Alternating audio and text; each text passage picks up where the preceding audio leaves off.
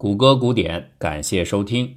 咱们今天继续对四色定理做一点补充说明。前面我们已经提到了四色定理的证明简史，最后呢，数学家还动用到了计算机，看起来这是一个很复杂的难题。那么现在大家的好运气来了，因为我在这儿要提供一个简单的多的有趣的证明。证明之前，我们先给出一些基本定义。有很多的顶点和连接这些顶点的边啊，也就是线条组成的形状，在数学上叫做图。那么所有的边如果可以同时放进一个平面当中，而且不出现边和边在中途非顶点位置的交叉，就叫做平面图。与之对应的呢是非平面图，我们在这里就不讨论了。好，有了这些定义，现在咱们一起愉快的进入我要给出的四色定理的简易证明之旅。首先，第一步，先要证明一个引理。哎，这个所谓的引理，就是引出来的意思，就是为了引出后面大道理，先准备的小道理。这个引理是这样的，在任何的一张平面图上。肯定至少存在着一个顶点，它连接的其他顶点的个数是小于六的，也就是说，它可以连接五个、四个，但肯定是小于六的。任何一张平面图至少得找出一个这样的顶点。要证明这条引理啊，需要用到大名鼎鼎的欧拉公式。但是欧拉公式一般是对立体几何来说的，我们在这里是把它用到平面图的形式。这个公式是这样的：对任何一个平面图来说，下面的关系必然是成立的，就是顶点数 v 它等于边数 e 减去面数 f 再加一，v 等于 e 减 f 加一，顶点数等于边数减面数加一。顶点数、边数大家好理解，就是数有多少个点，有多少根线条。面是什么意思呢？这里的面指的是由三条或者三条以上的边围成的一块封闭区域，就叫做一个面。这个规定里边，如果是两条线是不能够围成封闭区域的，不能围成面的。有人会说，那我在一对顶点同时引出两条不同的线，就是做两条边。相当于是括号一样啊，这两个括号的头呢，两个尖头连在一起，这不就形成了一个弧形的像枣核一样的区域吗？它也是封闭的。对，你要说封闭呢，它确实封闭的，但是在我们的定义里边，这个呢不叫做一个面，面至少得由三条边围成。那么就出现了刚才所说的这个欧拉公式，v 等于 e 减 f 加一。这个公式的正确性我就不证了啊，大家你可以自己去画一些图，然后去验证一下是不是对，肯定是对的啊。总是在各种例子下它都是成立的。好，有了这个关系之后，我们下面来看看这样两个数量之间的关系是怎样的。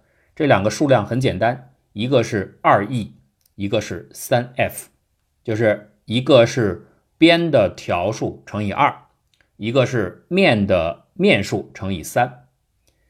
那二 e 是啥意思呢？边数的两倍嘛，怎么能够直观的做出来，让我们感受一下什么是两倍的边数呢？我们可以把刚才所给出的任何一张平面图啊，这个平面图里有好多条边嘛，这边呢都是单边。我们现在做一个操作，把这个单边给它克隆一遍，任何一条单边都把它画成两条边。这样的话，任何一个点对儿之间现在就不是一条线了，而是变成两条线。所以每一条原先的单边现在增加了一条伴随边。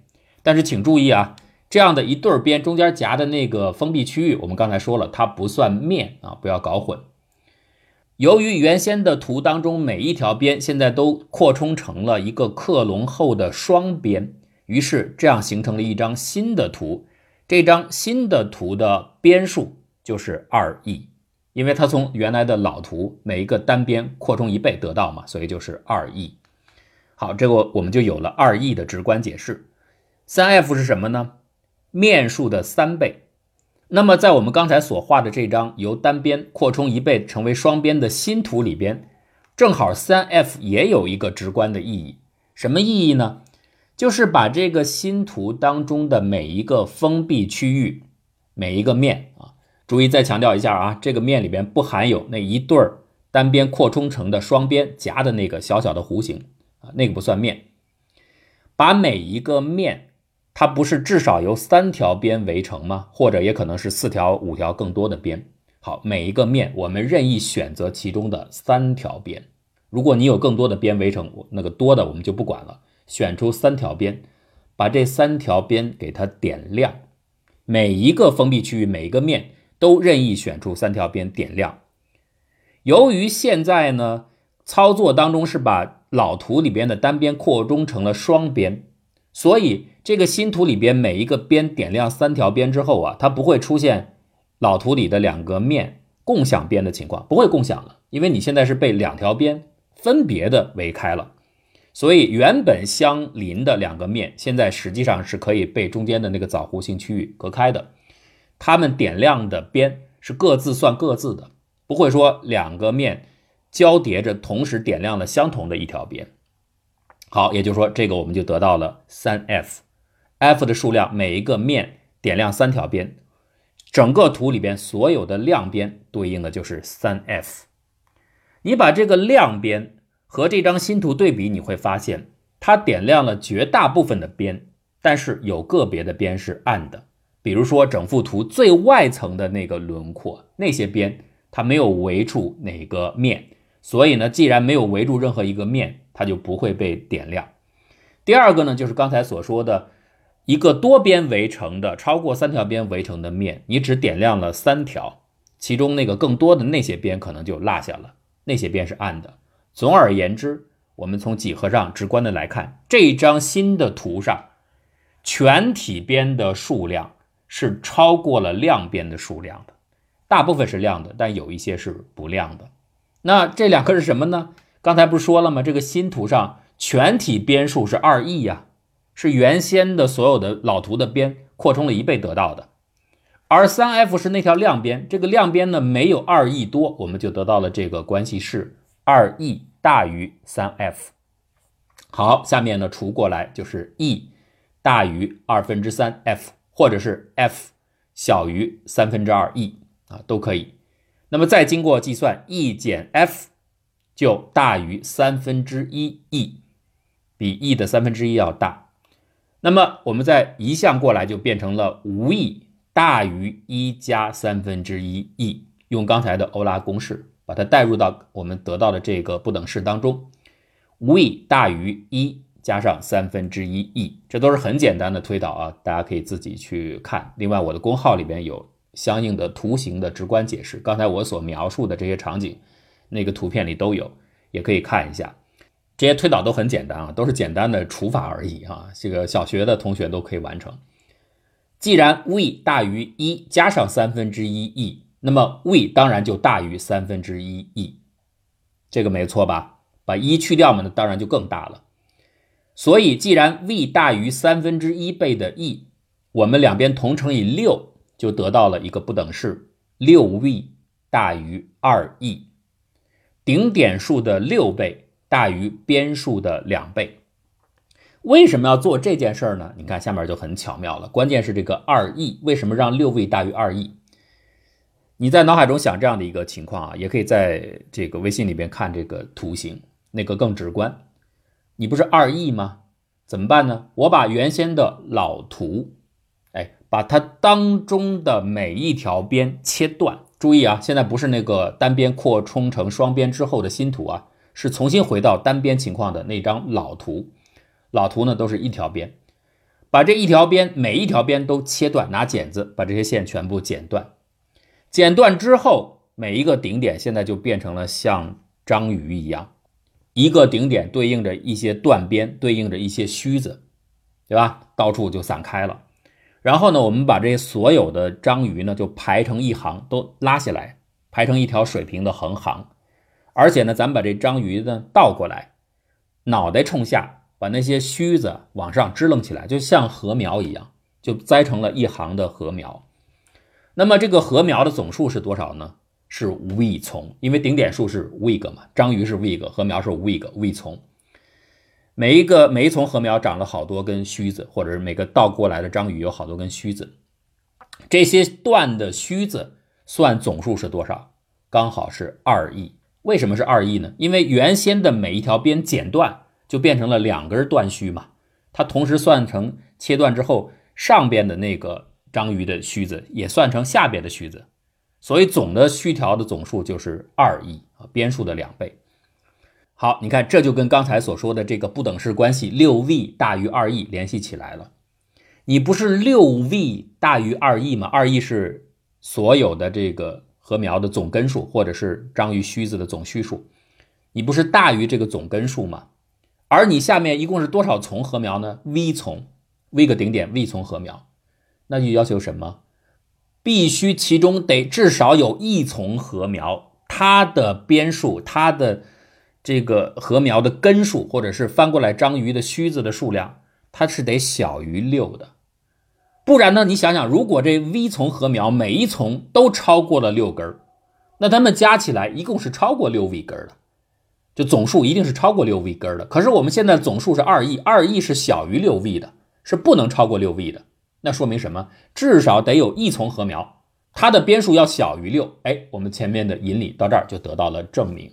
任何一个图里边至少有一个顶点，它最多只有不超过五条的边，一定能找出这么一个点。好，有了引理之后，下面是第二步，证明任何的方案四色是足够的。那么我们就用反证法。反证法就是假设你这结论不成立，然后我看能不能推出矛盾啊，这是反证法。反证法假设四色定理不成立，那它要不成立，就至少得找出一个反例嘛。那这个反例当中就意味着肯定得有一个区域，你要填满整个地图，至少得有一个区域，它必须得使用第五种颜色，才可以保证相邻区域是不同色的，对吧？这就是反例嘛。好，你现在既然找到了一块这样的区域，它必须得用第五种颜色。我们就从原图当中把这块给它抠掉。你要使用第五种颜色，我把你去掉，剩下的块不是全部都用四种颜色就可以染完了吗？那么我们现在要做的就是，你看我把这块抠掉之后，剩下的这个四色方案能不能通过一些调整，哎，再把第五块放回去的时候，发现它已经不用再使用第五种颜色了，用四色就行了。如果是这样的话，那这个反例不就推翻了吗？反例如果推翻，那我们的。四色定理就得到证明了，就是这么一个思路：先抠掉，再做调整，看看能不能节省出第四种颜色，满足这个抠掉的块儿。好，那我们就假设这个去掉的这个块儿呢，它目前只有三个邻居，或者比三个更少，两个邻居啊等等。如果是这个情况，那简单了，因为你想想，你只有三个邻居，这三个邻居最多使用的是三种颜色。你跟他们三个相邻，你只要使用第四种颜色，就可以保证你和这仨邻居都是不同色的。所以你用这个第四种颜色放进去，整个反例就被推翻掉了，四色定理就得到证明了。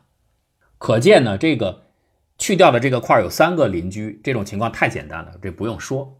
那我们刚才所说的这个引理不是讲这个块有不超过六个的邻居吗？就是三个可能，四个可能，五个可能，三三以下都排除了。很简单就排除掉了。那我们唯一可能要费点劲儿的就是这个块有四个邻居和五个邻居的情况。我们先来看这个块有四个邻居的情况。这四个邻居，当然我们得假定他用了四种颜色。如果他只用了三种颜色，四个邻居用三种颜色的话，那这个缺掉缺失的这块我就填进去那第四种颜色，不就是四色定理又填完了吗？所以我们不用考虑它占三种颜色啊，那太简单了。四个邻居用了四种颜色，所以中心块呢看起来，如果不做调整的话，你要放得下去，跟这四个邻居都异色的话，那你必须得引入第五种颜色嘛。所以我们就看看这四个邻居能不能做一些调整，给省出来某一种颜色。如果他们能够归并以后省出一种颜色给中心块用，那中心块就可以用四色就放进去了，啊，这个反例就被推翻了。好看四个邻居四种颜色的情形。为了方便，我们不失一般性，做一个假设：这四个邻居的四种颜色左上角有一块是蓝色，左下角是黄色，右下角是绿色，右上角是橙色，占据了四种颜色，中间这块需要填进去。那么这个情况怎么处理？我们不妨假设把左上角的这个蓝色块挑出来看看。刚才说了，证明的思路是让这四种颜色压缩成三种颜色。如果能够压缩成功，不触犯四色定理要求的那个规则，相邻块必须是不同色啊，不会说经过你的调整变成原来有一个相邻块变成同色了，那个你的调整是不行的。如果说我调整完没有触犯这条戒律，它仍然是相邻块是异色的，那就好了。这相邻的四个邻居，我就从四种颜色压缩成三个颜色就行了。好，我们看左上角的蓝色块，我们试着把它改变成颜色，改变成另外三个邻居里边已经有的颜色，比如说已经有的绿色，那我们就把左上角这个蓝色尝试着把它变成绿色。如果这样变完，你一检查，剩下的四块都没有违反四色定理的这个戒律，那这个证明就结束了。我可以调整吗？左上角调成这个绿色。四个邻居变成了三种颜色，中心块我填第四种颜色，填这个省出来的蓝色就可以了，啊，这个方案就做完了。那么这个调整怕的是什么呢？就是左上角你试图把蓝色变绿色，最怕的是左上角的这个蓝色块，它本来就有一个绿色的邻居在，如果它有绿色的邻居的话，你还能把这个块从蓝色调成绿色吗？不能，一调完就和邻居冲突了。所以这个就没有办法调整了。看起来到这儿是一个死路，但是这儿有一个很巧妙的方案可以实施，把这个困难绕开。就是我们从这个左上角的蓝色块看它的邻居，我们把它所有的图里的蓝色块和绿色块，就是专门这两种颜色的块，都给它挑出来，然后做一件事儿，把原图当中所有的蓝色块、绿色块对调颜色。原本的蓝色块现在变成绿色，原本的绿色块现在调成蓝色。大家想一想，现在橙色和黄色所有的块的位置是不变的，还在那儿，改变的只是蓝绿对调。这样的对调是不会造成原图当中有两个相邻块出现同色的情况。你想想是不是这样？因为你周边的另外两种颜色不变。蓝绿是对调的，所以原先如果相邻的两个块肯定是异色的，现在对调完肯定还是异色的。这样蓝绿对调后就能够成功的把左上角调整为我们想要的绿色。它一旦调整为绿色，四个邻居四种颜色现在就压成了三种颜色，那么中间只要填入被节省出来的蓝色，就满足四色要求了。但是我要说明的是，刚才所说的蓝绿对调。不影响相邻块的异色的这个要求，是有一个特殊情况例外的，它是会影响什么情况呢？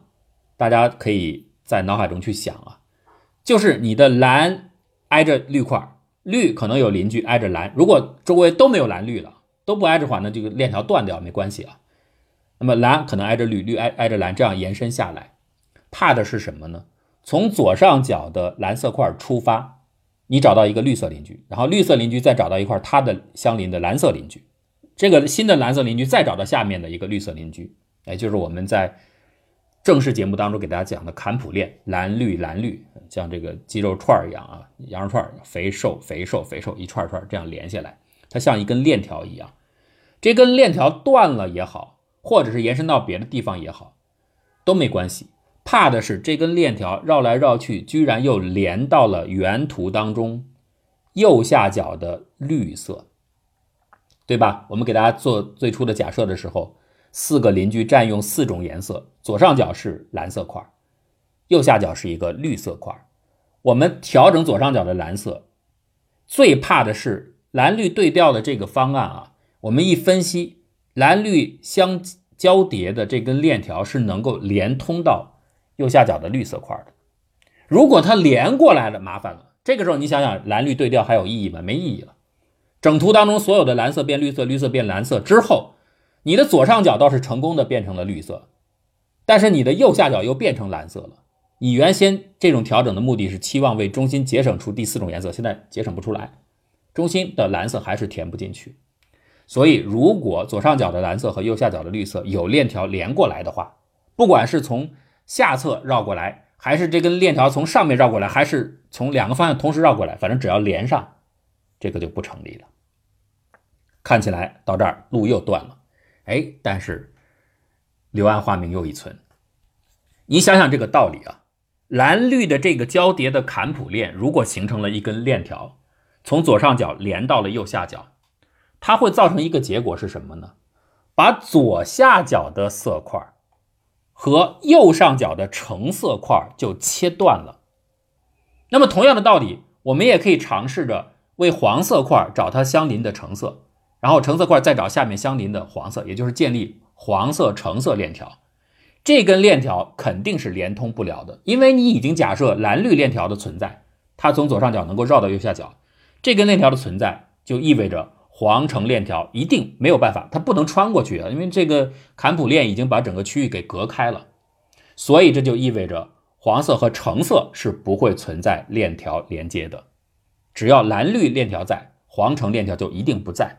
黄橙链条既然不在，哎，我们刚才说了，只要不在，你就可以用颜色替换的方案，省出第四种颜色给中心填上去，四色定理就证明了。所以蓝绿。链条存在看起来是个麻烦事儿，但是它为黄橙链条调整奠定了基础。黄橙一定可以调整，它被隔开了。这样一来，四个邻居四种颜色的情况我们就得到证明了。它一定可以通过颜色兑换为中心涂上四种以内的颜色。好，四个邻居四种颜色处理完了，剩下的要封闭整个对反例的反驳，就是要考虑。这个中心块有五个邻居的情况了。其实呢，这一步的证明跟前面上一步啊是差不多的。呃，大家如果看图示就看得特别清楚了。我们简单的说一下，关键是前面那个过程，两根链条的关系你能理解，这个五个邻居的情况就好理解了。五个邻居使用四种颜色，对吧？因为我们前面假设了你的反例当中有一个异常的块。这个异常块必须用第五种颜色把它拿掉之后，剩下的块这是四色就能够满足。所以这个块拿掉之后，它的五个邻居是四种颜色。同样的，那三色就不用讲了啊，三色太简单了。它五个邻居四种颜色，五个邻居四种颜色，那就说明得有一种颜色它占了两个邻居的位置，剩下还有三个邻居各自使用一种颜色，对吧？一定是这样的。你不可能说有三个邻居共用一个颜色，那五个邻居只能有三色。那这个情形我们说太简单就不正了，所以四种颜色就意味着肯定是有两个邻居共一种颜色，剩下三个邻居各占一种颜色。同样的不失一般性，我们假设啊这两个共同使用一种颜色的邻居使用的是蓝色，所以咱们可以根据蓝色的相对位置来进行分类讨论。其实就两种情形，A 情形是这两个蓝色块是相邻的，B 情形是这两个蓝色块当中隔着另外一个邻居。这个所谓的相邻是指它们中间有没有夹另外一个邻居的情况。如果没有夹另外一个邻居，啊，这两个块就认为算是相邻的。倒并不是说这两个块本身是直接有共同的那个图里边的边，不是这样的。就是它们当中没有再被其他的那五个邻居当中的某一个间隔开。所有的分布方式都可以归结为 A 类或者是 B 类。那么我们就对 A 情形来讨论就行了。B 情形跟 A 情形是方法完全一样。其实 A 情形的证明和前面这个过程思路是相同的。好，我们现在假设这五个邻居，正上方那两个邻居是相邻的两个蓝色，左下边是一个橙色，右下边是一个绿色，正下方是一个黄色。怎么能够调整这些邻居的颜色，试着把它们的四色压缩成三色呢？为中心腾出那个第四色呢？我们就把试着把正下方的黄色，把它试着调整蓝色，跟上面的两个邻居尝试。啊并色，如果这个调整直接成立了，没有引起冲突啊，那我们中心换成节省出来的颜色就行了。如果调整不能够成立，不能成立意味着什么呢？就说明从正下方的黄色块儿有一根链条，一定是通到上面的两个蓝色块的，可能通到其中之一，也可能同时通到两者，无所谓，反正黄从蓝色块到黄色块通过。蓝黄的兑换形成的这根链条一定能够蔓延连接起来。如果不能够连接起来，就意味着刚才我们说了，通过调整是可以做到的。咱们不是说它做不到吗？调整不成立吗？不成立就意味着肯定有一根链条。好，当你有一根链条的时候，你其实就把剩下的两个邻居，左下角的和右下角的，左下角的橙色块和右下角的绿色块，用这根链条给切开了。所以绿色块和橙色块一定是不连通的。那么我们就通过翻转橙绿的兑换它们二者的颜色，就能够节省出第四种颜色。这样 A 情形就一定可以，呃，用四色填充。